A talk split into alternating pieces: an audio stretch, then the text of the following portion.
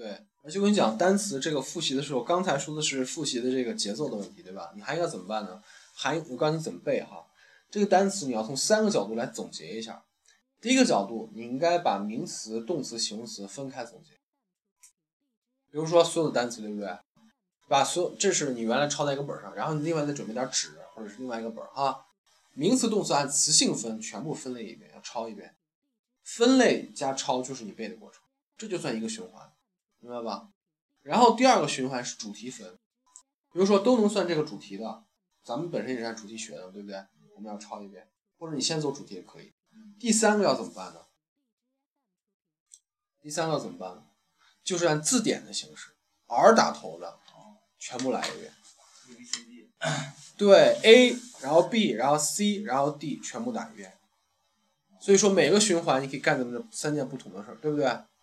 这是我给你的建议。比如说第一个循环，我就是重复一遍，按主题再完全再背一遍。你可以选择抄，可以选择这个口头念，对不对？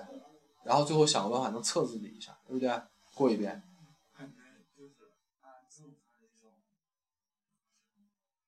因为我以前就有段时间 下定决心背字典，一直一直背字典是吗？一直是 A。啊，是我跟你讲，这个是那个背字典的一个通病，全是背成 A 的。为什么呢？你背的是什么字典啊？多厚的吧？你告诉我多厚的？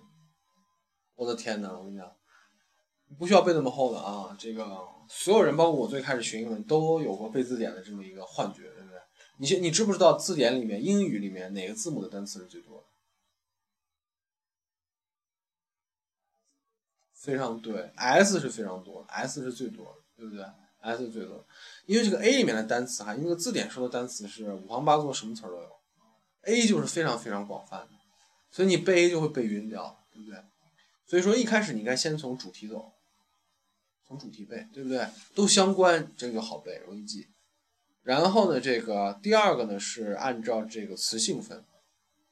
最后这个按照字母分的，不是让你背字典，而是把你以前背过的按字母分一下，是把你背过的整理一下。这个和背字典还是不一样，对吧？所以建议你每一个循环都可以这么干一下。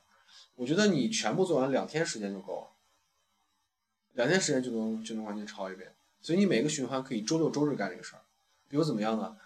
第一个循环，周一到周五就纯粹背它，嗯这样你所有的词分到周一、周五，每天也就不是特别多，每天早上背上二十多个，对不对？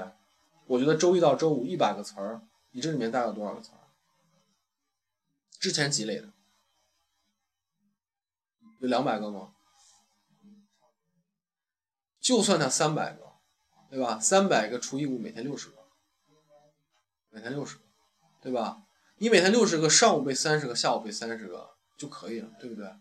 然后晚上打上一百个卡，而且我跟你讲，你的每天背的一百个单词里面肯定有和这重复的，好吧？那就没有，那就更好，你就更背更多点，对吧？所以你每天背六十个词，这是往多了说，你这估计就没有没有三百个，两百个的话，你每天背就是四十多个，甚至三十多个都有可能，对不对？这就我刚才说你要分开计划，一到五怎么干？周六周日怎么办呢？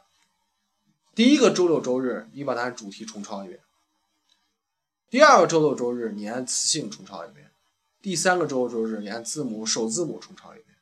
你这就是一个绝对绝对牛牛逼的一个复习计划。你这要是再背不会，我觉得就是说，你就肯定是背不会的，对吧？你就不用担心了，你就是属于背不会那种，对吧？这种都背不会，那就没办法了。一定要这样哈，我可是跟你说了啊，然后回去要怎么办哈？所以说啊，relevant 什么意思呀？相关的。对，relevance。对的名词，对不对？The relevance to health 就是与健康的相关性，是吧？肯定不是。